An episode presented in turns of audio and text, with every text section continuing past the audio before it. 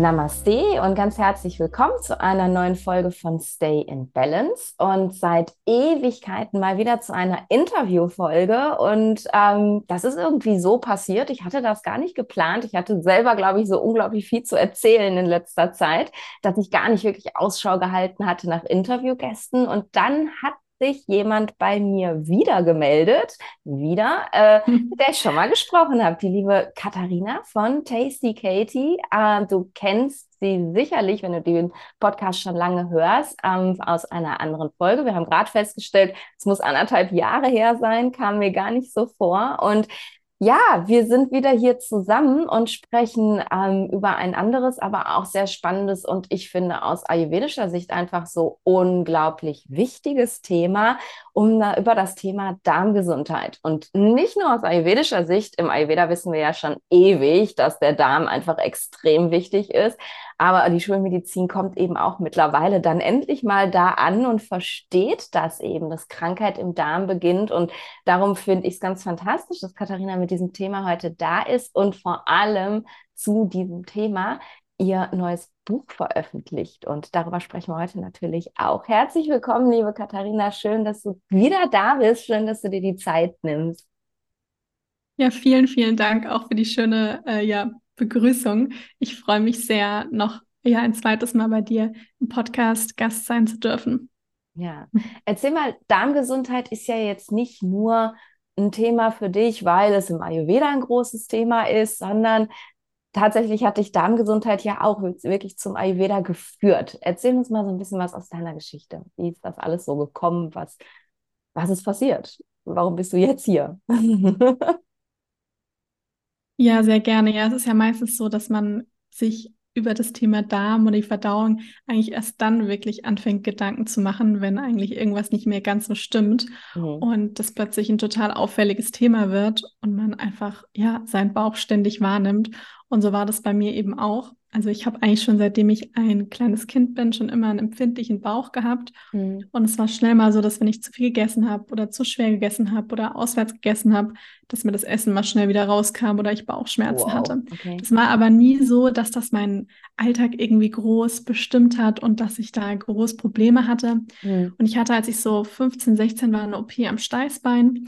Und Danach musste ich zwei Runden ähm, ja länger Antibiotika einnehmen und das war tatsächlich rückblickend, kann ich sagen, das war wirklich so der Punkt, wo es mit meiner Darmgesundheit eigentlich bergab ging. Und das okay. fing an mit ständigen Bauchschmerzen, am Anfang auch viel Verstopfung bis hin mhm. dann zu chronischen Durchfällen. Oh und das hat sich bei mir tatsächlich über einige Jahre gezogen.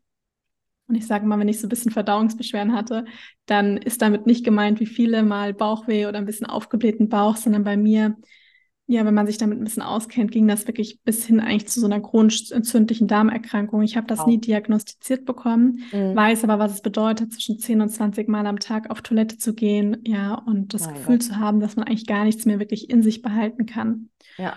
Und das war eigentlich so auch so der Wendepunkt, weil ich dann irgendwann dann eigentlich an einen Heilpraktiker gekommen bin. Ich war vorher bei ganz vielen Ärzten, bei verschiedenen Kliniken, ganz oft Magen-Darm-Spiegelung, das volle schulmedizinische Programm oh, ja eigentlich. extremer Stress ist jedes Mal. Ne? Genau. Wow. Okay. Genau.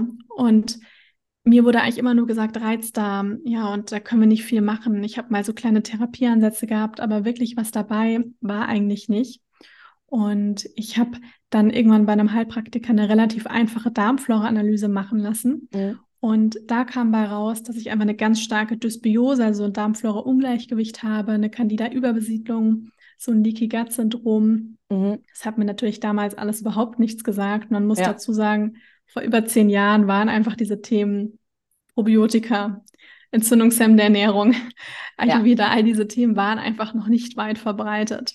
Und ja. ich bin damals auch richtig in Bibliotheken gegangen und habe mir so alte Schinken zum Thema Ernährung ausgeliehen und ähm, habe mir einfach da angefangen, mir so ein bisschen meinen Weg zu suchen. Und das war eigentlich auch dann der Punkt, wo ich dann auch zu Ayurveda und all diesen Themen gekommen bin und habe mir dann im Endeffekt eigentlich so selber meinen Weg gesucht.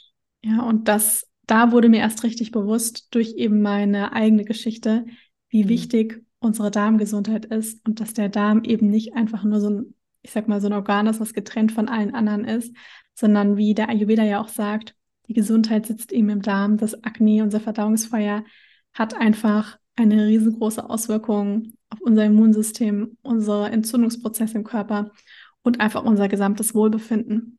Mhm.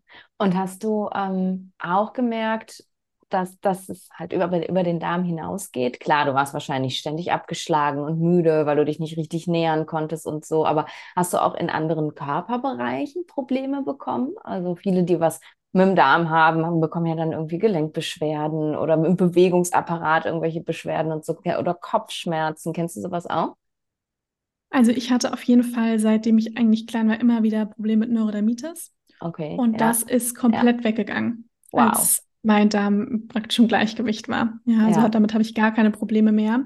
Ähm, ich muss immer dazu sagen, mir geht es jetzt richtig gut. Ja, also ich habe mhm. gar keine Beschwerden mehr, aber ich muss, also ich sag mal, mein Lebensstil ist für mich wie ein bisschen Medizin. Ja. Also das heißt, Voll wenn schön. ich zwei Wochen oder sowas ungesund, also viel Zucker zum Beispiel, viel einfach eher entzündungsfördernde Lebensmittel esse und zum Beispiel Dinge wie Meditieren, Pilates, solche Sachen eben nicht mehr mache, dann kommen, mhm. fangen ganz langsam an, Beschwerden wieder zurückzukommen. Mhm. Und wenn ich das eben alles so mache, ich kann auch mal Ausnahmen machen, dann geht es mir einfach richtig, richtig gut. Ja. Und also Neurodermitis war eben ein Punkt, wo ich gemerkt habe, okay, das hing tatsächlich mit meinem Darm zusammen. Wahnsinn. Und ich war einfach enorm infektanfällig. Also ich habe alles ja. mitgenommen, was es da so gab.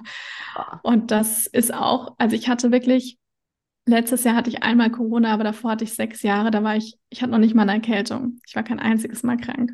Wahnsinn. Es ist ja und das führe ich halt schon Leben, ne? auf. Ne? Ja. Genau. Und ich, ich ist nicht so, dass ich den ganzen Tag nur zu Hause alleine sitze, sondern das führe ich halt tatsächlich wirklich darauf zurück, dass halt äh, mein Darm einfach jetzt sehr stark ist. Mhm. Wahnsinn. Total cool. Und ich finde es total schön, dass du aber, ne, dass du es wirklich auch sagst, so, ich, ich kann Ausnahmen machen, ich darf aber wirklich auch weiterhin auf mich achten. Ne? Es ist halt, dieser, dieser gesunde Lebensstil ist meine Medizin und es ist eben nicht dieser, dieser Quickfix, den wir halt in der Schulmedizin immer haben. So, jetzt gebe ich dir hier mal diese Darmbakterien und dann ist dein Darm wieder in Ordnung und dann kannst du wieder weitermachen wie vorher. Und auch das stimmt ja nicht, aber wir denken immer alle, ja, du, wir machen mal eben schnell was und dann ist es wieder gut. Ne? Und dass wir eben in der Welt, in der wir leben, so gut auf uns aufpassen dürfen, ähm, damit Krankheit eben auch kein Thema mehr ist, finde ich einfach auch ganz wichtig. Denn ich glaube, auch viele haben die Vorstellung mit naturheilkundlichen Verfahren wie Ayurveda, aber auch anderen, ähm, okay, dann mache ich das wieder heile und dann kann ich ja damit aufhören. Ne? Das ist wie so eine Diät, die ich dann machen muss und dann kann ich es wieder gehen lassen. Aber ähm, es ist eben nun mal einfach nicht so. Aber das Schöne daran finde ich für mich selber und bei mir war es ja die Migräne. Es ist halt irgendwann ein Lebensstil und es fühlt sich nicht mehr an wie ja. eine Diät, oder? Fühlst du das auch so? Kann ich komplett unterschreiben. Also es ist wirklich, man muss sich das auch bewusst machen, dass wenn man sich auf so einen Heilungsweg einlässt und wenn man auch wirklich als Ziel hat, auch wieder gesund zu sein und im Gleichgewicht zu sein, dass man einfach Dinge wirklich nachhaltig in seinem Leben verändern muss. Ja, weil sonst wird man immer wieder da zurückkommen, wo man eben gerade ist.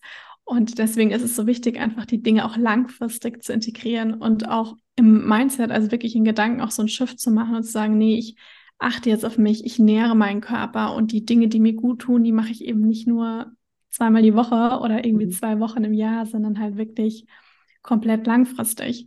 Ja. Und das ist ja dann auch etwas, wo man sein, was ja so eine Reise ist, wo man seinen Körper und sich selbst auch noch besser kennenlernt und vor allem, wenn man dann einmal die Erfahrung gemacht hat, wie gut es einem gehen kann, wenn man all diese gesunden Routinen, die gesunden ja. Lebensmittel, all diese Dinge integriert, dann möchte man eigentlich überhaupt nicht mehr zurück.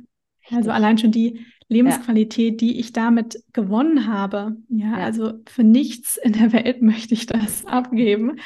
Ähm. Nicht also für keinen Schokoriegel oder sonst irgendwas. Ja, weil ich mich da natürlich ist manchmal die Versuchung irgendwie da, aber ich weiß halt, die Beschwerden, die davon kommen, sind es mir einfach nicht wert für dieses, für diesen kurzen Genuss in dem Moment. Ja, ja, und es ist ja wirklich nichts von Dauer. Ne? Du hast dann einmal den Geschmack im Mund und das war es ja dann auch schon fast. Ne? Es nähert noch nicht mal, man wird nicht satt von sowas. Ja. Und ja, total cool. Du hast gerade gesagt, und das ist ja so der Standardweg eigentlich, den die meisten Menschen gehen mit ähm, solchen Beschwerden. Es kam dann irgendwann, ja, das ist jetzt Reizdarm und da musst du halt mit leben, sozusagen. Das ist ja mal die Aussage der Schulmedizin. Oder man bekommt, das ist psychosomatisch, hört man ja auch immer ganz gerne. Und auch dieses, ja, das ist jetzt ein Reizdarm, wird ja sehr gerne dann im, mit einfach auch in diesen Topf psychosomatisch gestopft. Und ist, was ja gar nichts Schlimmes ist. Ganz im Gegenteil, ich finde psychosomatisch einfach großartig, weil es ja zeigt, Körper und Geist und Seele hängen irgendwie zusammen. Aber für viele ist das ja dann auch so ein Stigma, ne? So, okay, ich, äh, mit mir stimmt irgendwas nicht, ne? Mein Kopf ist nicht in Ordnung, irgendwas ist kaputt oder so. Ähm, Hast du das auch so empfunden, dass du dann wirklich ja das Gefühl hattest, so, okay, ich bin irgendwie kaputt, weil, weil mein Kopf erzeugt solche Beschwerden? Auf jeden Fall. Also ich habe ja auch jegliches Vertrauen auch in meinen eigenen Körper verloren. Mhm. Und wenn einem dann vor allem natürlich auch noch Ärzte sagen, die, denen ich auch überhaupt nichts vorwerfen möchte, weil die haben natürlich auch nur ja. das Beste gegeben und das ja. gemacht, was sie halt eben wussten. Ja, und ähm, wenn man aber natürlich dann von jemandem, wo man auch oft, glaube ich, denkt, der Arzt, der weiß eben alles zum Thema ja. Gesundheit, dann auch noch hört, so nach dem Motto, ja, sie sind austherapiert, sie haben halt einen Reizdarm, damit müssen sie irgendwie leben. Und dann ist man halt noch dazu nicht irgendwie 89, sondern ja. ähm, also auch dann vielleicht ist es nicht toll, aber halt noch ja noch nicht mal volljährig, ja. ähm, dann hat man halt, denkt man sich, mein Gott, wenn ich jetzt mein ganzes Leben lang mit den Beschwerden ja durch mein Leben gehen muss, dann möchte ich das um ehrlich zu sein so eigentlich überhaupt nicht. Ja. Und das ist natürlich dann schon auch sehr hart gewesen. Und es hat auch einige Jahre gedauert, bis ich da auch mental irgendwann akzeptiert habe, dass mir wirklich besser ging. Also das heißt, ich habe irgendwann schon gemerkt, durch die Dinge, die ich verändert habe, es hat sich was getan in meiner mhm. Verdauung, in meiner Gesundheit. Und es hat auch wirklich eine Zeit lang gedauert, bis mein Geist da so ein bisschen nachgezogen ist, mhm. weil ich noch lange einfach auch immer wieder diese Gedanken von Krankheit, von dieser großen Angst, dass Dinge auch zurückkommen mhm. in mir auch hatte. Ja. Ich hatte zum Beispiel vor zwei Jahren eine Panchakarma-Kur gemacht und dann hat man ja, also mit dir kann ich da gut drüber reden, weil du genau weißt, was das ist. Ja. Und dann hat man ja tatsächlich an diesem einen Tag einen Abführtag. Ja. Oh und der Gott. hat bei mir. super triggernd, oder? Genau. Boah. Und ich habe, ich hab, bin auf den, bin in, zu dieser Panchakarma-Kur einfach, weil ich dachte, okay, ich wollte sowas schon immer mal machen und habe mich drauf gefreut. Und auch am Anfang, mir ging es gut, ja. Ich habe auch, mir ging es auch in der ganzen Zeit überhaupt nicht irgendwie, ich hatte keine großen Entgiftungserscheinungen. Also es war eigentlich alles in Ordnung und habe daher auch nicht gedacht, dass da irgendwas kommt. Und als wir diesen Abführtag hatten, ich weiß noch, wie ich da in diesem Sessel saß und ist immer wieder natürlich auf Toilette gegangen, nachdem man dieses Rizinusöl getrunken hat. Und plötzlich habe ich richtig gemerkt, wie da in der Bauchgegend, wie ich das von früher kannte, diese kriechende Todesangst, oh. ja, die ich damals hatte, ja. langsam hoch meiner Kehle gewandert ist. Und oh. ich weiß noch, mich hat's, ich glaube, ich habe zwei Stunden lang total bitter geweint und habe aber tatsächlich an diesem Tag im wahrsten Sinne des Wortes diese Angst der Toilette runterspielen können, ähm, weil ich da richtig gemerkt habe, wie dieses kleine Trauma von damals eigentlich na, doch noch im Körper verankert war und dass ja. das einfach dieses starken Durchfall, die man natürlich an dem Tag hat, was ja auch wieder weggeht, ja. das richtig getriggert hat. Ja. ja, ja. Danke, dass du das geteilt hast. Das ist wirklich, aber es ist unglaublich schön, das zu hören, ne? dass, dass auch wenn man ne, diesen, diesen Heilungsweg gemacht hat und eigentlich total gut ist und alles körperlich ist okay und man fühlt sich großartig, dass das, dass diese schlechten Erfahrungen, die man damals gemacht hat, diese Ängste, die man ausgestanden hat, dass auch das nochmal verdaut werden muss. Und wie schön, dass du die Möglichkeit hattest, das auf diesem Weg zu machen. Und wow, total cool. Wahnsinn. Okay. Und das, was du gerade gesagt hast, da möchte ich noch ganz kurz was zu sagen, weil das ist etwas, was man sich bei Verdauungsbeschwerden auch immer wieder mal fragen kann, weil Verdauung ist ja mehr als dass wir was, ich sag mal, eine Kartoffel essen und das verdaut wird ja. und dann Teil wieder ausgeschieden wird, ja. sondern man darf sich auch wirklich mal fragen, wenn man zum Beispiel Verdauungsbeschwerden hat, was kann ich denn in meinem Leben vielleicht nicht verdauen? Mhm. Ja, oder zum Beispiel im Falle von chronischen Verstopfungen gibt es was in meinem Leben, was ich überhaupt nicht loslassen kann. Ja. Oder im Gegensätzlichen, also starke Durchfälle, dass man sich fragt, okay, von was renne ich denn eigentlich davon oder was, von was möchte ich mich im Leben eigentlich nicht nähern lassen? Ja. Und das sind eben diese Dinge, die dir natürlich kein Arzt so sagt, ja, wo man erst selber natürlich über ganz viel Erfahrung äh, mit sich selbst, aber natürlich bei mir jetzt auch mit vielen anderen Betroffenen erst dahinter kommt, dass einfach gerade das The Verdauungsthema, ich meine, wie du es ja auch mit deiner Migräne, also kennst oder gekannt hast, ja. dass da oft noch ganz viel tiefer liegende Dinge auch dahinter stecken. Absolut. Ja, ja, total schön. Und, und eben so eine wunderbare Möglichkeit, weil ich glaube, erst wenn man irgendwie merkt, okay, ich, ich, ich ich spüre meinen Körper wieder, ich komme mit meinem Körper wieder in Kontakt, dann kommt irgendwann auch der Punkt, wo man sich dann damit auseinandersetzen kann und darf und, und, und wirklich dann auch die Kraft hat. Und es ist so schön, diesen Weg dann auch zu sehen und ja, wirklich ganzheitlich zu heilen. Ne? Total cool. Ja. Wie ist denn, ähm, erzähl mal so ein kleines bisschen vielleicht den Weg. Du hast gesagt, Heilpraktiker, Mikrobiom. Ähm, wie, wie bist du denn beim Ayurveda gelandet? Ja, also beim Ayurveda bin ich eigentlich ganz lustig, eigentlich nur so gelandet. Ich, ich gehe, also ich gehe eigentlich immer im Bibeladen einkaufen und da gibt es diese Zeitschrift Schrot und Korn, glaube ich, heißt die. Mhm. Und ähm, da war damals ein Flyer von der Ayurveda-Akademie drin. Das war bei mir in der Nähe. Und ich habe mich damals halt auf alles gestürzt, was irgendwie mit Gesundheit, mit Ganzheitlichkeit irgendwie zu tun hatte. Und da bin ich damals einfach zu einem Infotag hingegangen. Ich hatte gar keine Ahnung, was Ayurveda ist. Ich dachte, vielleicht hat das irgendwas mit Aloe Vera oder so zu tun. ähm, und bin wirklich da einfach relativ planlos hingegangen und war total fasziniert von dem Wissen und habe mich da am nächsten Tag für eine Ausbildung angemeldet. Also so bin ich dann eigentlich zu Ayurveda gekommen. Ich habe aber schon vorher dann angefangen, natürlich mich mit dem Thema entzündungshemmende Ernährung auseinanderzusetzen. Mhm. Und habe dann einfach viel auch selbst experimentiert, ganz viel Sachen selber gemacht weil ich meine, ich habe zum Beispiel für mich festgestellt, Milchprodukte und Gluten und Industriezucker sind eben drei Dinge, die mir nicht sonderlich gut bekommen. Mhm. Und es ist so, dass man einfach vor zehn Jahren, wenn man ein glutenfreies Brot haben wollte, ja, dann hat man meistens nur von einer Marke ein glutenfreies Brot bekommen und da war die Zutatenliste ewig lang und da ja. war Unmengen an Glukosesirup und alle möglichen Zusatzstoffe enthalten. Das heißt, ja. ich habe dann einfach viel selber gemacht und viel ausprobiert. Cool. Ich habe auch viel mit Darmbakterien gearbeitet, also Probiotika, weil meine, meine Darmflora einfach also da waren gefühlt keine guten Bakterien mehr vorhanden. Mhm. Ähm, und da mussten sich einfach über die Jahre einfach gute Bakterien auch langsam wieder ansiedeln, in Zusammenhang eben mit einem ja, Darmflora-Aufbau und Darmschleimhautaufbau. Und beim Ayurveda habe ich einfach gemerkt, dass das da Ganze noch ein bisschen tiefer gehen kann, mhm. weil ich zum Beispiel auch schnell festgestellt habe, dieses viele Rohe tut mir irgendwie nicht so gut. Ja, und okay. Ayurveda gibt es ja einfach viel warmes und gekochtes Essen und mit den verdauungsfördernden Gewürzen. Auch Kurkuma habe ich dann ganz begeistert integriert und gemerkt habe, oh ja, das hat, also funktioniert bei mir auch richtig, richtig gut. Und so, ja, kam ich dann eigentlich so ein bisschen dazu, viel auch an mir selbst mit dem Thema Ayurveda auszuprobieren mhm. und dann auch irgendwann das Wissen dann auch auf meinem Blog und Co. eben zu teilen. Ja, und daraus sind vier ganz tolle Bücher entstanden. Wahnsinn. Ich finde es so ja. toll. Erzähl mal für alle, die ähm, jetzt gar nicht so tief im Thema drin sind. Wir reden hier die ganze Zeit über Leaky Gut und Mikrobiom, weil es für uns natürlich total selbstverständlich ist. Nimm doch die Hörer mal so ein bisschen mit. Was ist überhaupt das Mikrobiom und was ist ein Leaky Gut und wa was ist denn daran eigentlich so wichtig?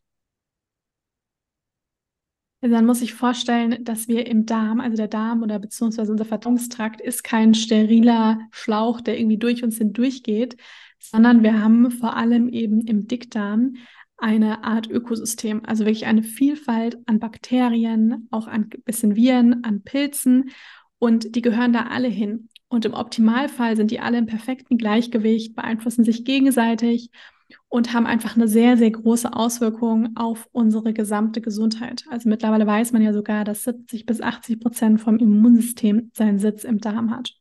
Und dann haben wir eben auch die Darmschleimhaut und die ist eigentlich wirklich so eine Schutzfunktion vom Darm, also hat so eine Barrierefunktion, dass einfach viele schädlichen Dinge, die wir zum Beispiel über unsere Nahrung oder auch einfach durch die Luft irgendwie auch aufnehmen, dass die zum Beispiel nicht in den Blutkreislauf gelangen. Also wirklich so eine Schutzfunktion. Und jetzt kann es sein, dass zum Beispiel über Medikamente, Stress, eine ungünstige Ernährung, die einfach stark verarbeitet ist, sehr ballaststoffarm ist oder zum Beispiel auch sehr, sehr stark ähm, ja, viel Zucker enthält, dass zum Beispiel bei unserem, unserer Darmflora, dass da einiges aus dem Gleichgewicht gerät. Das heißt, dass zum Beispiel viele gute Bakterien verschwinden und dann entsteht eben mehr Raum für Bakterien, die eher krankmachend sind oder eben auch für Pilze, die sich ausbreiten können. Ja. Und wenn das der Fall ist, dann greifen die meistens eben auch die Darmschleimhaut an. Und dann kann eben zum Beispiel so ein Leaky Gut-Syndrom entstehen. Und Leaky Gut bedeutet eigentlich übersetzt wie so ein bisschen löchrige Darmschleimhaut. Das kann man sich eigentlich so ein bisschen vorstellen, dass wenn man jetzt seine Hände nimmt und die Finger spreizt und die zusammenführt, dann haben wir eigentlich wie so eine Art Netz, was die Darmschleimhaut eben auch ausmacht. Und was eben passieren kann, dass sich dieses Netz wie so ein bisschen öffnet und dass dann wie so Nahrungsbestandteile so ein bisschen durchflutschen können und dann eben auch in den Blutkreislauf gelangen.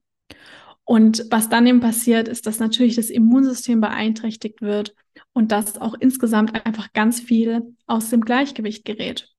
Und das ist eben dann auch oft die Ursache von den verschiedensten Erkrankungen. Ja, also ob jetzt Autoimmunerkrankung oder auch einfach einem Reizdarm oder auch solch andere Verdauungsbeschwerden. Und daher ist es einfach ganz wichtig, dass da im Darm wirklich so ein Gleichgewicht irgendwo auch da ist an den ganzen nützlichen Bakterien und dass eben die Darmschleimhaut auch aufrechterhalten bleibt, weil das einfach eine sehr, sehr große Auswirkung hat. Und anhand zum Beispiel so einer Darmflora-Analyse, einer Stuhlprobe kann man eben auch herausfinden, ob zum Beispiel bestimmte Bakterien und Co. Ähm, ja, zu viele, oder zu wenig da sind. Und das ist eben das, was bei mir damals auch passiert ist, dass da einfach viele nützliche Bakterien gefehlt haben und eben die Darmschleimhaut nicht mehr wirklich intakt war. Das war wirklich mega erklärt. Du hast gerade super ganzen, ganzen, ganzen langen Sermon geredet, während ich husten musste. Das war super, die Hörer haben es nicht mitbekommen. Ich habe mein Mikro ausgemacht und durchgehustet und äh, muss noch mal eben kurz husten. Moment, ich mache mal eben aus. Puzzle im Hals. Ähm, ja, und während ich gehustet habe, hast du wirklich auf so eine, eine leichte Art und Weise tatsächlich erklärt, was die Schulmedizin krampfhaft versucht, irgendwie klarzumachen und einfach nicht die Worte dafür findet. Die meisten lesen sich irgendwas durch und wissen trotzdem nicht, ja, aber was ist das jetzt und warum und habe ich jetzt große Löcher im Darm und warum werde ich überhaupt krank davon? Also mega, total gut erklärt. Und ähm, was ich noch ganz spannend finde, gerade wenn wir uns dieses Mikrobiom-Thema nochmal angucken und du hast halt so ein paar Sachen ja auch genannt, warum geht denn das Mikrobiom kaputt? Ne? Welche, warum kippt das mit den Bakterien? Und da habe ich mich gefragt, du hast ja erzählt, es hat schon sehr früh bei dir angefangen. Du kannst dich eigentlich gar nicht erinnern, nicht irgendwie was mit dem Darm gehabt zu haben. Und dann kam ja dieser Moment, wo die Antibiotikagabe gewesen ist und dann sozusagen ähm, dein Darm saniert wurde. Also alle Bakterien, die da vielleicht noch gut drin waren, dann irgendwie durch die Antibiotika halt einfach abgetötet wurden. Aber da war ja vorher schon was nicht in Ordnung. Und ähm, ist es denn so, dass wirklich so ein kleines Kind ähm, sich schon so schlecht ernähren kann, dass das Mikrobiom kippt? Oder, da kommt der Ayurveda jetzt wieder ins Spiel, ja. gibt es einfach auch Menschen, ne, wir haben im Ayurveda ja sehr unterschiedliche Typen, gibt es einfach auch Menschen, die eher dazu neigen, dass die, das Mikrobiom empfindlich ist, instabil ist und eben kippen kann. Wie siehst du das? So, äh, nicht wundern, es kann sein, dass der Anschluss jetzt so ein bisschen holprig ist. Äh, ich bin nämlich gerade mal ganz kurz weg gewesen. Die Katharina hat ganz tapfer auf mich gewartet. In Costa Rica ist gerade eben das Internet ausgefallen und jetzt machen wir mal kurz weiter mit dem Interview. Und ich hatte die Katharina gerade gefragt, denn was fand ich mega spannend. Ähm, da sie ja schon sehr, sehr jung betroffen gewesen ist von den ersten Beschwerden, die dann ja im Endeffekt sich ja katastrophisiert haben nach der Antibiotika-Behandlung, aber ja eigentlich schon als Kind Beschwerden hatte. Und wenn ihr jetzt zurück überlegt, ähm, was sie erzählt hat, was können die Gründe sein für ein Mikrobiom, haben Kinder all diese Gründe schon? Und da hat sich mir die Frage gestellt, und klar kann ich mir die als Ayurvedi auch selber beantworten, aber natürlich möchte ich Katharina den Ball nochmal eben rüberspielen. Wenn wir jetzt ayurvedisch da drauf gucken, haben wir eine Erklärung dafür, warum manche Menschen wirklich in so jungen Jahren schon eine Mikrobiomstörung kriegen können? Ist es einfach empfindlicher oder haben deine Eltern dich wirklich so katastrophal schlecht ernährt? Und erzähl mal so ein bisschen, wie siehst du das? Was würde der Ayurveda aus deiner Sicht dazu sagen? Also ich würde sagen, so Stand jetzt hat, hätte sogar aus der schulmedizinischen, auch wissenschaftlichen Perspektive gibt es da definitiv auch Erklärungen für, mhm. weil einfach unsere Darmgesundheit von ganz vielen Faktoren beeinflusst wird. Und bei mir ist es jetzt so der Fall gewesen, also ich hatte eine ganz wundervolle Kindheit und meine ja. Eltern haben eigentlich immer sehr auf die Ernährung geachtet. Ich sag mal so, wie sie wussten. Ja, also ähm, meine Mutter hatte teilweise schon auch immer ein bisschen Probleme mit dem Bauch und auch meine Oma, ja. Und damals hat man da einfach noch nicht sonderlich viel gemacht. Das war halt einfach so. Mhm. Und das ist, glaube ich, schon Dinge, die auch irgendwo so ein bisschen vererbt werden können. Und jetzt ist es auch so, dass tatsächlich auch die Art und Weise, wie wir zum Beispiel auf die Welt kommen, ja, hat auch eine sehr große Auswirkung auf unsere Entwicklung der Darmflora. Wir kommen ja eigentlich fast so ein bisschen ähm, mit, mit, einer mit einem sterilen Darm auf die Welt und die Darmflora ja. entwickelt sich eigentlich wirklich erst ab dem Zeitpunkt der Geburt.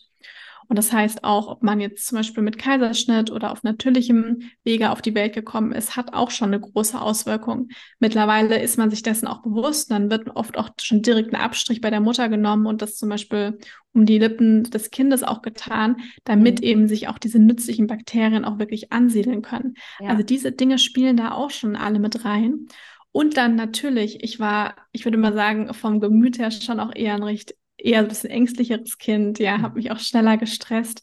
Und das sind natürlich Dinge, die auch eher auch auf den Bauch schlagen. Mhm. Und meine Konstitution ist zum Beispiel, also ich bin Vata Pita und bin daher schon auch eher auch ein bisschen empfindlicher gegenüber Stress und ja. all diesen Dingen, die einfach viel mit Bewegung, mit Kälte und so weiter eben zu tun haben.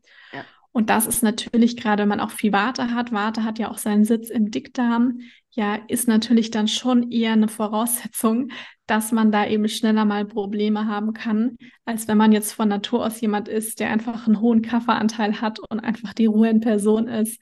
Und ähm, der hat vielleicht manchmal dann andere Beschwerden woanders, ja.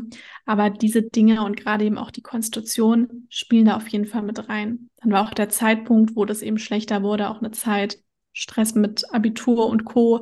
war mhm. einfach super viel los. Und das sind eben Dinge, die die Verdauung, also die Darmgesundheit eben auch ganz stark mit beeinflussen können. Hm. Und das finde ich eben ganz, ganz wichtig, dass ähm, ja, dass wir uns das einfach bewusst machen, so wir sind alle unterschiedlich und bei jedem äh, kann es eben ganz anders ablaufen. Ne? Man, zwei Leute können exakt das gleiche Leben führen. Wenn der eine als Watermensch auf die Welt gekommen ist und der andere als Kaffermensch, dann hat der eine vielleicht eine Mikrobiomstörung und der andere eben nicht. Und das heißt dann noch nicht, dass der Watermensch jetzt sich abstrafen muss, weil er alles falsch gemacht hat. Aber Andersrum, ne, ich drehe ja die Medaille auch immer gerne um, darf das auch nie der Grund sein, sich auszuruhen und zu sagen, okay, ich kann nichts dafür, ich bin halt Vata, sondern ne, das sollte dann ein jetzt erst recht sein, finde ich. So, okay, ich darf besonders auf mich aufpassen.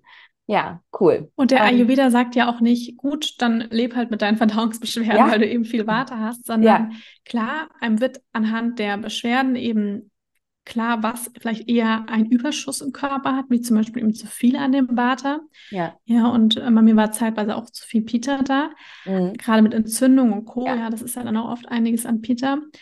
Und dann gibt es aber natürlich auch Dinge, ja, wie einfach diese, auch dieser Grundsatz, Gegensätze gleichen sich aus, was man eben tun kann, ja. um wirklich auch das zu reduzieren.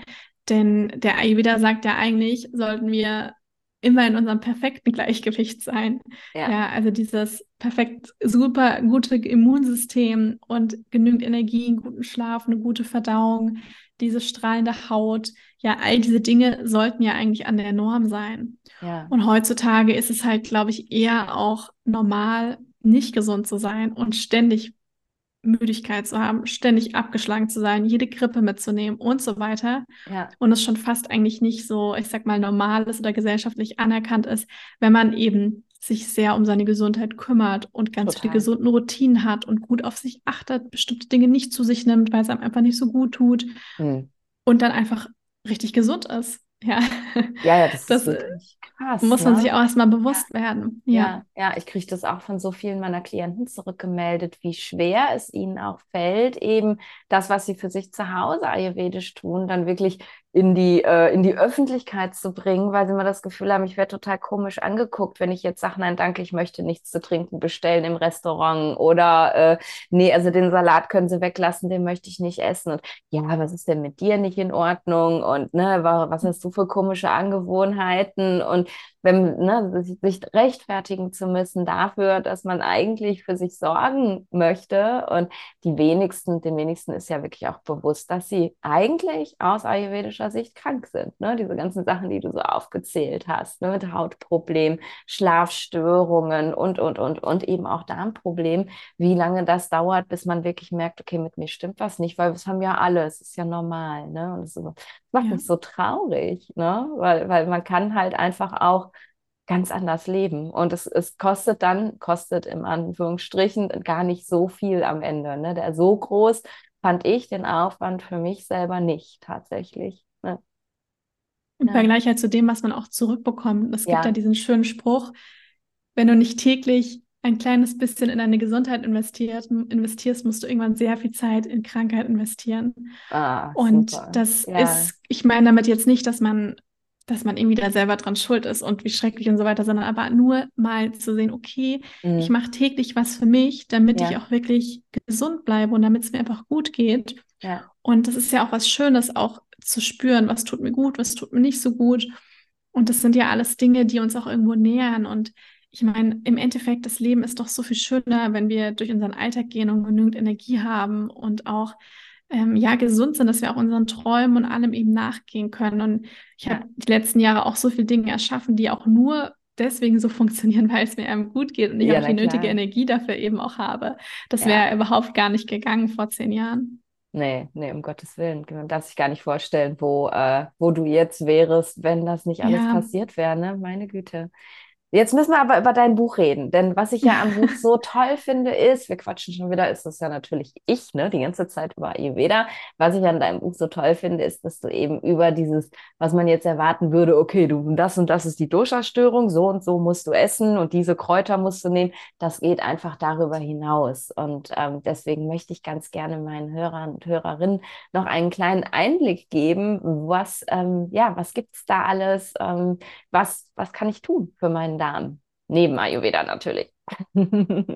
Ja, das Buch ist eigentlich so ein bisschen das, wo ich immer sage, das hätte ich eigentlich selber gebraucht. Ja. Und es schön. ist wirklich eigentlich so ein bisschen, es vereint Ayurveda, aber auch viele von den klassisch modernen Ansätzen ähm, bis, hin, bis hin auch zu unseren, ähm, ja, die heimische Kräuterheilkunde, ja, Naturheilkunde wow. und eben auch diesen entzündungshemmenden Ansatz. Mhm. Und das mhm. sind einfach all die Dinge, die mir sehr gut tun, die ich aber auch in den letzten Jahren einmal anhand von meinem Ernährungstherapiestudium, aber auch anhand von ganz viel Arbeit mit ja eins zu eins Beratungen, auch mit Ärzten und Co. eben einfach gelernt habe. Mhm. Und das ist eben alles in dem Buch drin.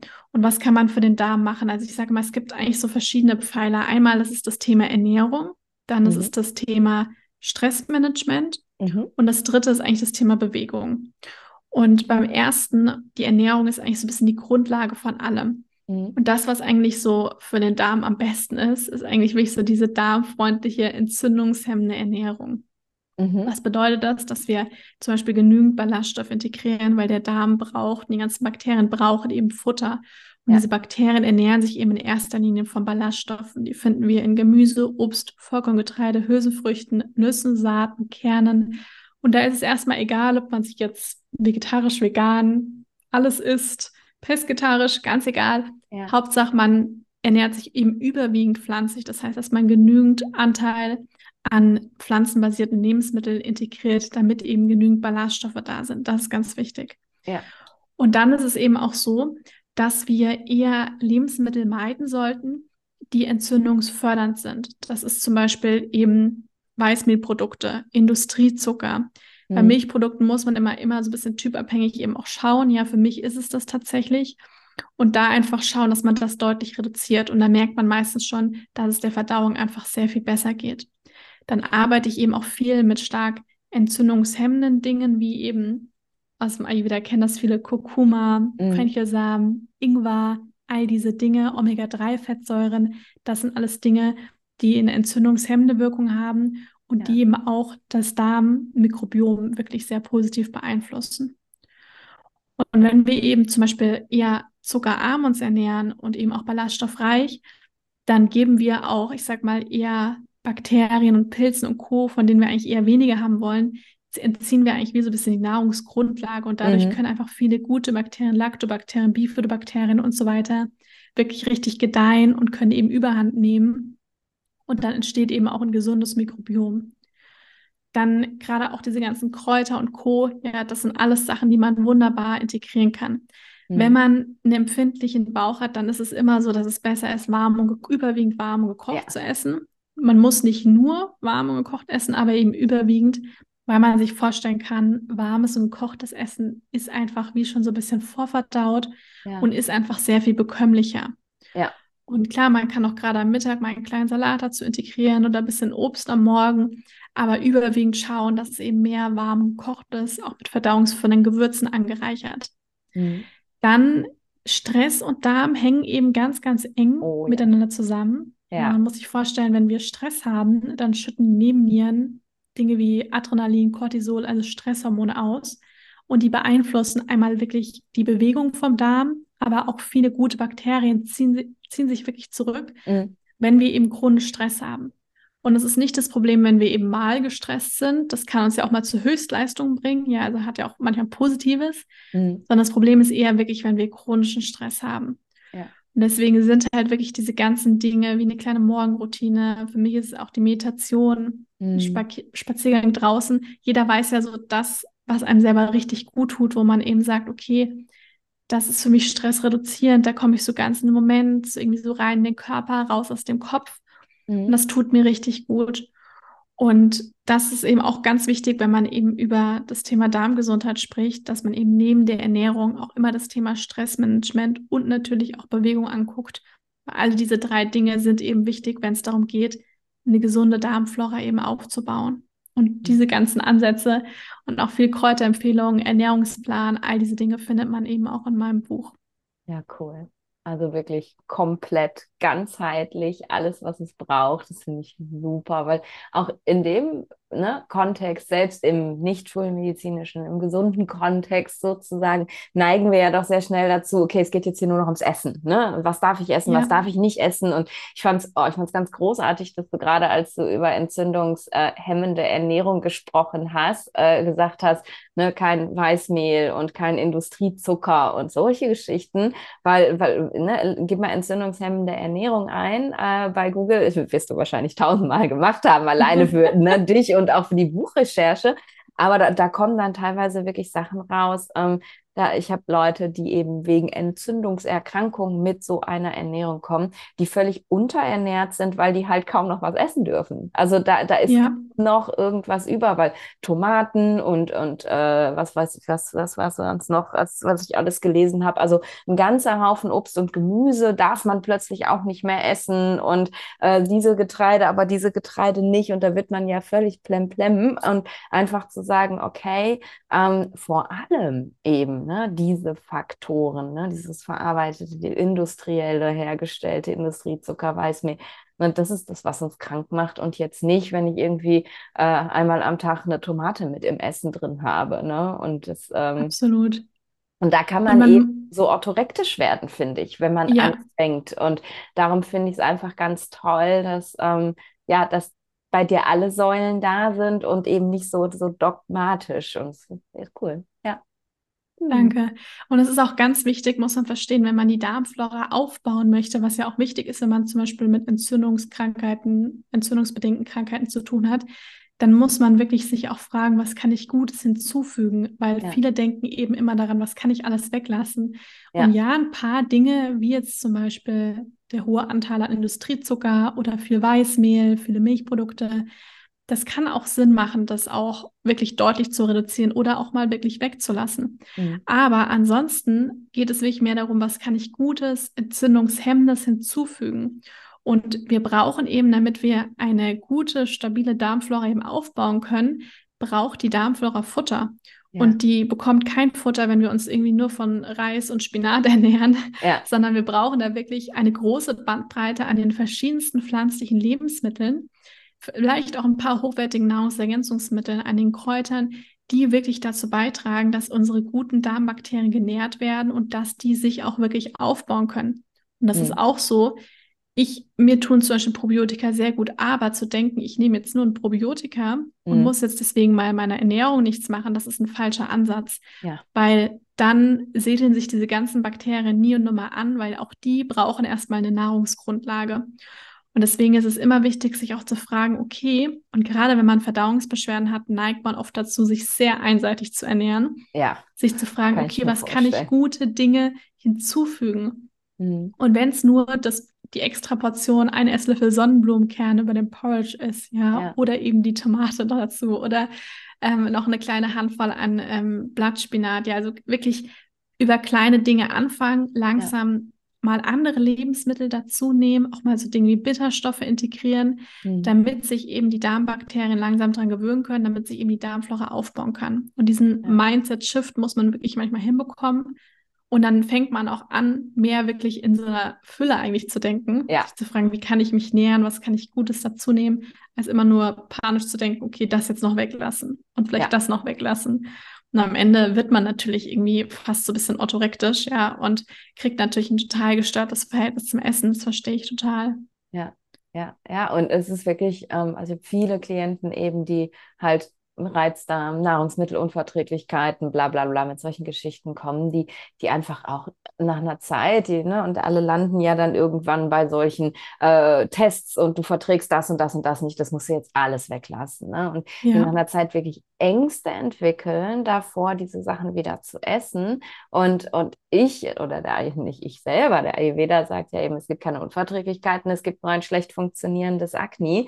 Und wenn wir eben ja. das Akne wieder in den Griff bekommen, dann kannst kannst du das auch wieder vertragen. Du solltest natürlich nicht direkt eine Tonne davon essen, aber dich langsam rantasten. Und ich habe so viele erlebt, wo ich wusste, sie können es eigentlich wieder vertragen, aber sie haben es nicht vertragen, weil die Angst davor so groß gewesen ist, dass jetzt wieder was Schlimmes passiert, dass natürlich auch was passiert ist. Weil ne, Angst äh, macht Stress und was Stress mit uns macht, das hast du ja gerade erzählt. Ne? Und ja, darum ist es ganz, ganz wertvoll, das wirklich nochmal anzusprechen. Es geht nicht nur darum, was kann ich weglassen, damit ich gesund werde, sondern ich brauche auch Dinge, damit ich gesund werden kann. Ich muss meine Darmbakterien auch füttern. Ne? Ja, cool.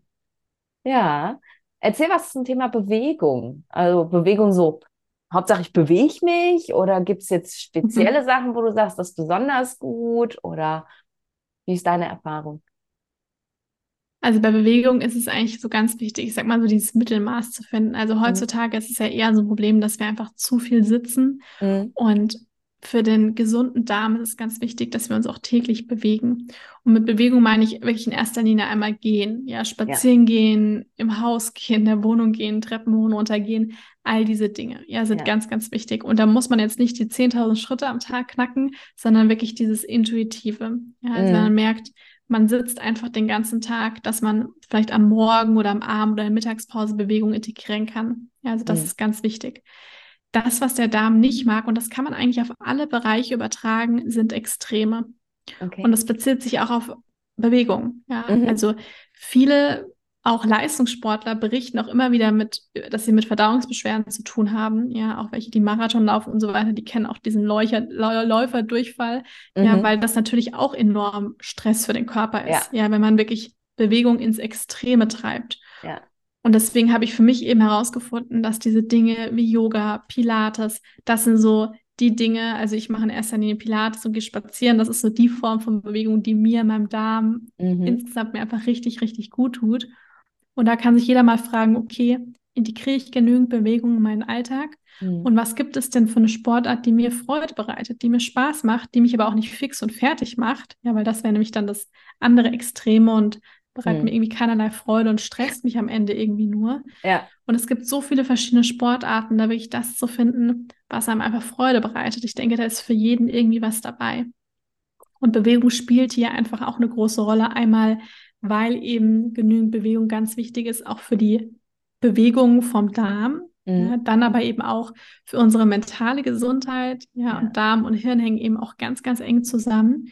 Und halt auch einfach für Stressreduktion, dass wir auch nachts gut schlafen können. Also das geht eigentlich alles Hand in Hand.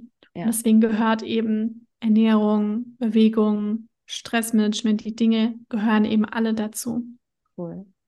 Und ich bin ganz happy, dass ich es gerade nochmal angesprochen habe, weil ich glaube, wenn wir es jetzt nicht gemacht hätten, dann hätten die meisten, die es gehört haben, gedacht, ah, Bewegung, okay, ja, dann muss ich ab morgen joggen gehen.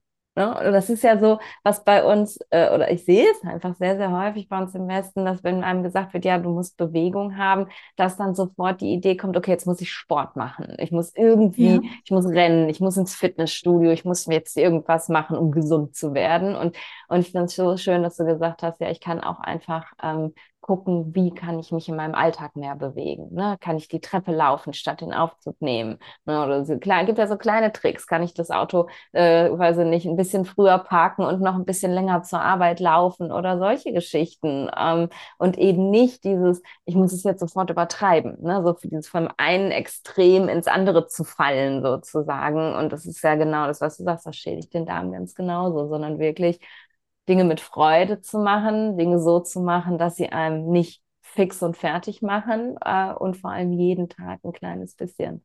Cool. Ja, ja. total. Ja. Und ich meine, ich kenne das von mir auch. Ich habe, also als ich noch zu Hause gewohnt habe, praktisch, also meine ganze Kindheit, ich habe eigentlich Bewegung viel mit Natur, mit Tieren und so weiter eben auch verbunden. Ja.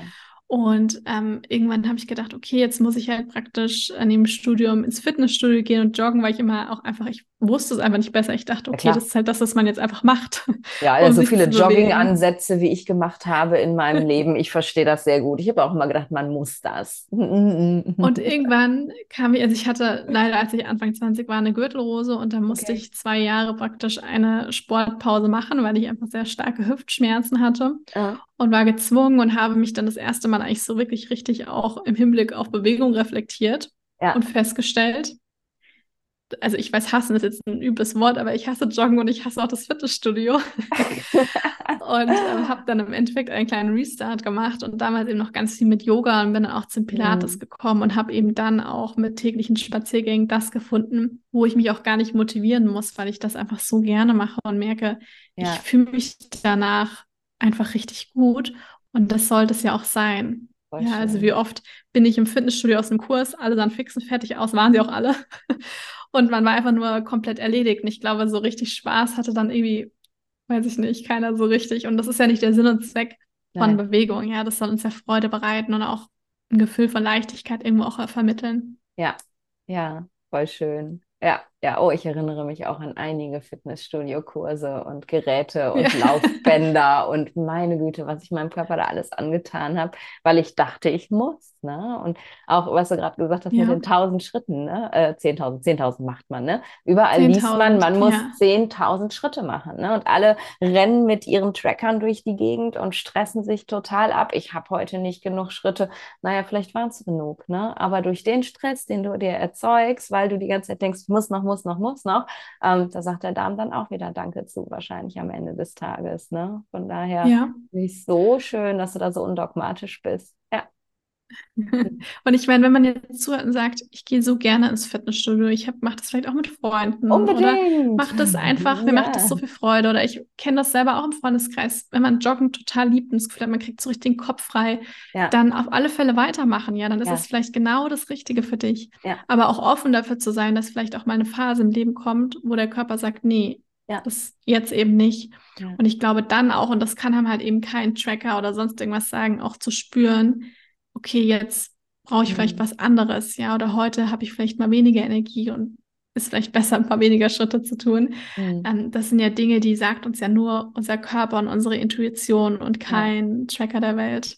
Ja, ja. Und ich glaube, das ist das ganz, ganz große Geschenk, was diese Reise, die, die du gemacht hast und diese Reise, die du eben jetzt auch anderen anbietest über das Buch und über deine Arbeit ja sowieso, ähm, da, dass es uns mitgibt, überhaupt erstmal wieder zurück zum Körper zu kommen, zurück zu dem zu kommen, was man spürt. Denn ich würde wetten, bevor das alles in dein Leben gekommen ist, warst du ja in keinster, wärst du in keinster Art und Weise in der Lage gewesen zu sagen, oh, heute mache ich mal ein bisschen weniger, mein Körper möchte das gerade nicht, weil weil du es wahrnehmen kannst. Und es entwickelt sich wahrscheinlich, je mehr du gehst, je weiter du diesen Weg gehst, auch einfach viel mehr wieder der Kontakt mit dir selbst und mit dem, was du brauchst, oder? Auf jeden Fall. Das ist ja auch so ein bisschen, wenn man zurückblickt. Ich meine, vielleicht wirst du das selber auch kennen oder auch viele, die zuhören und irgendwas ist mal im Leben passiert, wo man sagt, ich will das eigentlich wirklich nicht nochmal machen, weil es war echt nicht toll. Ja, ja. oder gerade wenn es auch mit einem richtig körperlichen Schmerz auch verbunden ist. Mhm. Aber gleichzeitig hat es einen zu irgendwas gebracht, wo man mhm. sonst einfach nicht wäre. Und dann ist man ja. irgendwie trotzdem, ist ein Teil von einem auch irgendwie dankbar ein bisschen dafür, dass es eben passiert ist, so schlimm es in dem Moment irgendwo auch war, ja. weil ich ja damit auch vielen anderen Menschen eben helfen kann. Ja. Und das Schöne ist ja, wenn man auch diese Heilung auch einmal auf allen Ebenen so durchlaufen ist, dann hat man das ja auch richtig wie so abgeschlossen und kann weitergehen und auch in dem Mhm. Vertrauen sein, dass man das einmal alles durchlebt hat, weil es auch irgendwo einen Grund hatte Mhm. und man damit eben natürlich auch anderen Menschen irgendwo helfen kann. Ja, und auch ein anderes Gefühl. Also es hat mir dadurch auch viel mehr Mitgefühl auch anderen Menschen eben auch irgendwo geschaffen, weil man eben selber mal erfahren hat, was einfach dieses Leid auch irgendwo bedeutet. Ja, klar. Und natürlich, glaube ich, wäre ich niemals an so einem Punkt, dass ich einfach auch so mit mir vielleicht im Reinen bin oder so ein Gefühl auch für meinen Körper habe, wenn ich das wahrscheinlich eben nicht alles, ja, durchgemacht hätte. Mhm. Total schön. Für wen ist das Buch? Muss ich jetzt tatsächlich wirklich so schwer betroffen sein wie du, dass ich wirklich merke, okay, wow, ich muss mein Leben komplett einschränken, ich habe ständig Beschwerden, ähm, oder ist das auch für jemanden, der sagt, okay, ich habe schon ganz viel jetzt darüber gehört, äh, Darmgesundheit ist super, so richtig viele Beschwerden habe ich nicht, aber ich will einen gesunden Darm. So, ist es für jeden geeignet oder sagst du, nee, nee, da muss man schon wirklich Beschwerden haben? Und das Buch ist tatsächlich wirklich für so ziemlich jeden geeignet. Und ich bin auch froh, dass das Thema Darmgesundheit in den letzten Jahren doch immer bekannter wird, Ja. weil einfach so viele Erkrankungen wirklich ihren Ursprung im Darm haben. Mhm. Und das heißt, man muss ja gar nicht im besten Fall an diesen Punkt kommen, dass man eben eine ganz starke Ent- Entzündung hat oder eben andere wirklich stärkere Erkrankungen hat, sondern am besten macht man ja wirklich schon präventiv ganz viel Ja. für einfach einen gesunden Darm, dass diese ganzen Erkrankungen einfach gar nicht erst entstehen. Ja. Und deswegen ist das Buch eigentlich für alle Menschen geeignet, die auch wirklich was vorbeuglich, für, weil das ist ja eigentlich das Beste, was wir machen können, schon vorbeugend zu sagen, ich mache ganz viel für einfach meinen gesunden Darm. Aber natürlich auch, wenn man chronische Verdauungsbeschwerden hat oder Entzündungsprozesse im Körper hat, dass man eben sagt, okay, ich war vielleicht auch schon mal ganz vielen Ärzten, keiner hat mir richtig geholfen, dann ist das Buch auf jeden Fall auch geeignet. Wenn man sich auch fragt, wie kann ich meine Darmflora, meine Darmschleimhaut da aufbauen, dann ist das Buch auf jeden Fall genau richtig. Super. Ja, und das finde ich ganz, ganz wichtig, eben diesen prophylaktischen Gedanken noch mit da reinzubringen, ne? Weil ich kenne halt selber aus meiner letzten Klinik, wo ich gearbeitet habe, bin ich wirklich mit Neurologie und dem Thema Mikrobiom so ganz eng in Verbindung gewesen. Wir haben ähm, Menschen mit Parkinson behandelt und ähm, Ja. haben eben auch viele Mikrobiomstudien gemacht. Kurz bevor die Pandemie kam, waren wir äh, davor, Mikrobiomtransplantationen zu machen und so. Also wirklich auch Oh, eines der führenden Zentren in dem Bereich. Und dass ähm, es, es gibt so unglaublich viele Krankheiten, wie du gesagt hast, die eben mit dem Mikrobiom zusammenhängen. Gerade in der Neurologie. Wir vermuten, dass es Parkinson ist, Multiple Sklerose, ähm, die Migräne auch, in der Psychiatrie ganz viele Krankheiten, eigentlich nahezu jede Autoimmunerkrankung und, und, und. Aber vor allem beim Parkinson ist mir das auch nochmal so ganz bewusst geworden, wie wichtig das ist, wach zu werden, lange bevor man überhaupt das Gefühl hat, oh, ich könnte vielleicht krank sein, weil die, die Erkrankung beginnt viele Jahre vor den ersten Symptomen aus schulmedizinischer Sicht. Ganz viele Jahre. Und wenn ich warte, bis das Kind in den Brunnen gefallen ist, ähm, dann kann ich es vielleicht nicht mehr rückgängig machen, vielleicht nur noch aufhalten, wenn überhaupt. Und wenn ich aber jetzt, selbst wenn ich hier sitze und sage, auch eigentlich fühle ich mich gar nicht so schlecht, mir dieses Buch kaufe und sage, ich versuche jetzt trotzdem meinen Darm heile zu machen, dann kann ich eben Sachen verhindern, die ich einfach jetzt noch nicht spüre. So, und das ist halt einfach so wichtig. Und das ist im Endeffekt, und da schließt sich der Kreis, da sind wir halt wieder beim Ayurveda. Wir, Im Endeffekt wollen wir ja genau das. Ne? Wir wollen Balance dauerhaft erhalten, damit wir gar nicht erst krank werden. Und deswegen ähm, danke für deine tolle Arbeit. Ja, vielen, vielen Dank. Ich fand das gerade, das muss ich noch kurz sagen, mit dem Parkinson auch so spannend, weil das kann ich komplett auch jetzt nur aus ja jemanden, wir hatten auch jemanden in der Familie, ähm, der eben auch Parkinson hatte und leider auch daran auch gestorben ist. Ja. Ähm, und da hat die Krank Erkrankung viele Jahre vorher mit der mit ganz starken Verdauungsbeschwerden angefangen. Ja, durch die Und da hat Bank. man Ja. tatsächlich damals, das ist jetzt schon wirklich viele, viele Jahre her, noch überhaupt keinen Zusammenhang gesehen zwischen Ja. Darm und Gehirn und der ganzen neuronalen Entwicklung. Ja. Aber Darm und Hirn, auch so viele psychische Erkrankungen, ja, Depressionen, Angststörungen und Co.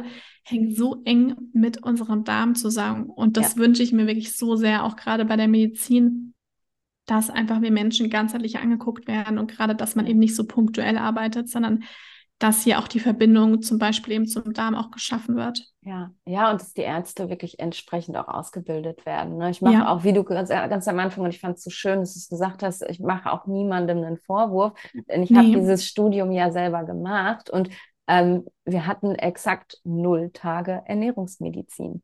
Ich habe ja. keine Ernährungsmedizin gelernt in meinem Studium. Mehr hat, gut, ich meine, was man mir damals, als ich studiert habe, über Ernährungsmedizin erzählt hätte, wäre wahrscheinlich auch nicht das, was ich heute weitergeben würde. Völlig davon ab. Aber zumindest, also ich finde, daran sieht man einfach ähm, die Tragweite des Ganzen auch, wie unfassbar egal der Schulmedizin das damals gewesen ist. Und, und leider auch immer noch ist. Also es hängt, wir sagen, in der, die medizinische Entwicklung hängt immer so zehn Jahre nach im Schnitt. Mhm. Also es mhm. dauert wirklich zehn Jahre, bis das Wissen, was wir heute in irgendwelchen Laboren entwickeln, in den Universitäten ankommt. Und dann muss einfach viel mehr der Schwerpunkt drauf. Ne? Und dann wieder auch um, auf diesen ayurvedischen Ansatz, ne? dass es eben weggeht von diesem, ich bin der Experte mit den Scheuklappen, hin zu, das ist ein ganzer Mensch, ne? Und ich muss den ganzen Menschen behandeln und ich muss alles angucken und eben nicht nur mein eines kleines Organ, mit dem ich mich normalerweise auseinandersetze. Und ich bin gespannt, ähm, was da noch passiert. Und ich bin, ähm, ich glaube, dass, dass Pioniere wie wir, die sich eben sowohl wissenschaftlich, ne, du bist Ernährungswissenschaftlerin, ich bin Ärztin, aber auch eben ja nicht wissenschaftlich halt ja naturmedizinisch damit auseinandersetzen, dass wir da einfach auch viele Türen öffnen für andere Kollegen, die, ähm, die da mehr darüber wissen und lernen wollen, auf jeden Fall. Ja, ja das hoffe ich sehr. wow. Hast du noch so eine, ich, ich gucke gerade auf die Uhr, mit kleiner Unterbrechung sind wir schon wieder so lange dran, meine Güte. Aber es gibt bestimmt irgendwann nochmal Folge 3, ich bin ganz sicher. Hast du irgendwas, wo du sagen würdest, da haben wir jetzt gar nicht drüber gesprochen irgendwie. Das, das würde ich gerne noch erwähnen. Das ist mir noch ganz wichtig beim Thema Darmgesundheit. Also man kann tatsächlich beim Darm, manchmal denkt man so, man muss diese große, große Ernährungsumstellung machen oder diese großen Lebensstilwandel machen. Aber tatsächlich kann man gerade, wenn es auch um so Dinge wie einfach Völlegefühl geht, ja, oder irgendwie mal ein bisschen Blähung, man kann auch mit ganz viel so kleinen Tricks schon super, super viel machen. Ja, allein schon, wenn man sich mal Zeit nimmt fürs Essen und jeden Bissen richtig, richtig gut kaut, mm, dann muss ja. man auch gar nicht das verändern, was man gerade isst, sondern wirklich nur richtig gut kauen. Ja. Denn unsere Verdauung beginnt bereits im Mund und allein mit diesen Dingen, dass wir überhaupt erstmal unsere Nahrung gut einspeicheln, weil wir haben im Speichel auch Enzyme, wie zum Beispiel die Alpha-Amylase, die dafür verantwortlich ist, Kohlenhydrate aufzuspalten. Und wenn wir das eben richtig tun, wie es ja eigentlich unser Körper auch vorgesehen hat, weil die mhm. Zähne sind nicht umsonst dort, ja. ähm, dann können, nehmen wir unserem Verdauungstrakt schon mal viel Arbeit ab und merken auch, wir fühlen uns vielleicht gar nicht so aufgebläht nach dem Essen, wenn man einfach jeden Bissen gut kaut. Dann auch mit so Dingen, viele Menschen haben ein, haben zu wenig Magensäure und deswegen haben sie ständig dieses Gefühl von Aufgeblähtheit und mhm. vielleicht auch Blähung und Co. mit zum Beispiel Sachen, dass man vor, an so eine halbe Stunde vorm ähm, Essen einen Teelöffel Apfelessig in ein Glas Wasser gibt und das eben schluckweise trinkt, ja, mhm. Zimmertemperatur, mhm. ähm, kann man zum Beispiel auch den Gehalt an Magensäure eben zum Beispiel steigern. Ja, die auch die Essigsäure regt auch die Produktion an Verdauungsenzymen an. Mhm. Dass man zum Beispiel, wenn man am Abend sich einen Kräutertee zubereitet, dass man Dinge wie Fenchel, Ingwer, Melisse, ähm, vielleicht auch Pfefferminze nimmt und dann vielleicht nicht nur einen Teebeutel da reinmacht und den drei Minuten ziehen lässt und dann wieder rausnimmt, sondern gerne auch mal zwei Teebeutel rein und den mal 15, 20 Minuten ziehen lassen, weil dann wird der einfach viel, viel stärker und diese mhm. ganzen Polyphenole, ähm, diese ganzen entzündungshemmenden, auch teilweise schmerzreduzierenden, entblähenden Eigenschaften sind einfach dann noch viel potenter und mit diesen kleinen, ganz, also mit diesen ganzen kleinen Hacks und Tricks können wir tatsächlich schon ganz viel machen, um wirklich unsere Verdauung zu verbessern. Und das ja. ist, glaube ich, so das, wo man auch einem klar, wo man einem wirklich, wo man bewusst werden kann, mit diesen Dingen kann man schon seine Darmgesundheit verbessern. Wow. Und das waren jetzt echt drei Tipps, die kann jeder umsetzen. Also das mit dem ja. ans Kauen denken ist schwierig, da muss man sich am besten ein Post-it irgendwie auf den Teller immer kleben. Ich kann das auch gut, das vergessen, aber es ist alles umsetzbar, es ist alles ins Leben integrierbar und machbar und Mega, danke. Auf jeden Fall. Das, das macht nochmal ganz klar jetzt am Ende des Gesprächs, dass es eben nicht darum geht, irgendwie jetzt ab morgen das ganze Leben zu verändern, sondern Step by Step und winzig kleine Tipps. Und dafür gibt es wahrscheinlich noch ganz viele in deinem Buch auch, ne? Wann ja, erscheint ganz, das? ganz viele. Das ist schon erschienen vor ah, einer Woche. Also ja, dann herzlichen Glückwunsch. Stimmt, Dankeschön. 24. Ne? Genau, 24. jetzt habe ich es wieder auf dem Schirm. Ja, genau, gibt es praktisch schon überall. Okay, cool. Dann verlinken wir das natürlich in den Show Notes und äh. Deine, deine Website natürlich auch. Ähm, man, ne, heute muss man ja nicht mehr fragen, wo kann man dich finden? Natürlich findet man alle Menschen immer auf der Website und auf Instagram und dich natürlich auch in deinem eigenen Podcast. Packen wir alles unten in die Show Notes mit rein. Ähm, wenn man jetzt das Buch liest oder auch nur die Folge gehört hat und sagt, okay, wow, cool, ähm, super spannend, will ich mehr von, äh, gibt es die Möglichkeit, auch mit dir zusammenzuarbeiten? Ja, also ich ähm, bin immer ein bisschen vorsichtig mit Bewerben von 1 zu 1 Beratung, weil ich da einfach super viele Anfragen bekomme und das schon so ziemlich voll bin. Ja. Ähm, aber ich biete natürlich auch, also ich biete auch Online-Kurse an und man findet zum Beispiel auch meinem Blog auch wirklich eine große Auswahl an entzündungshemmenden Rezepten. Ja. Ähm, ich habe eben auch den Podcast, also es gibt wirklich ganz viele Möglichkeiten, auch mit mir zusammenzuarbeiten und ähm, ja, von dem Wissen zu profitieren und das dann eben auch in den Alltag zu integrieren. Super. Einfach mal über deine Website stöbern und nach dem ganzen, und da ist wirklich viel. Also die ganzen Rezepte, die sind so toll. Also ich bediene mich da auch immer gerne, wenn ich Inspiration brauche. das freut mich. Super. So, ja, ich würde sagen, wir haben genug gebrabbelt. Wir sind am Ende. Ich habe es äh, mal wieder geliebt. Es war wieder so richtig schön im Flow mit dir und wieder nochmal äh, für mich was Neues mitgenommen. Das mit dem Apfelessig kannte ich auch nicht. Äh, und ich habe ja jetzt hier in Costa Rica gerade nicht, aber sonst auch gerne so ein Vata-Agni, das eben nicht so gut verdaut und relativ schnell Blähungen macht. Und das werde ich mal ausprobieren, falls es Apfelessig in Costa Rica gibt. Das muss ja, ich, ich auch noch rausfinden. dass du es Super cool.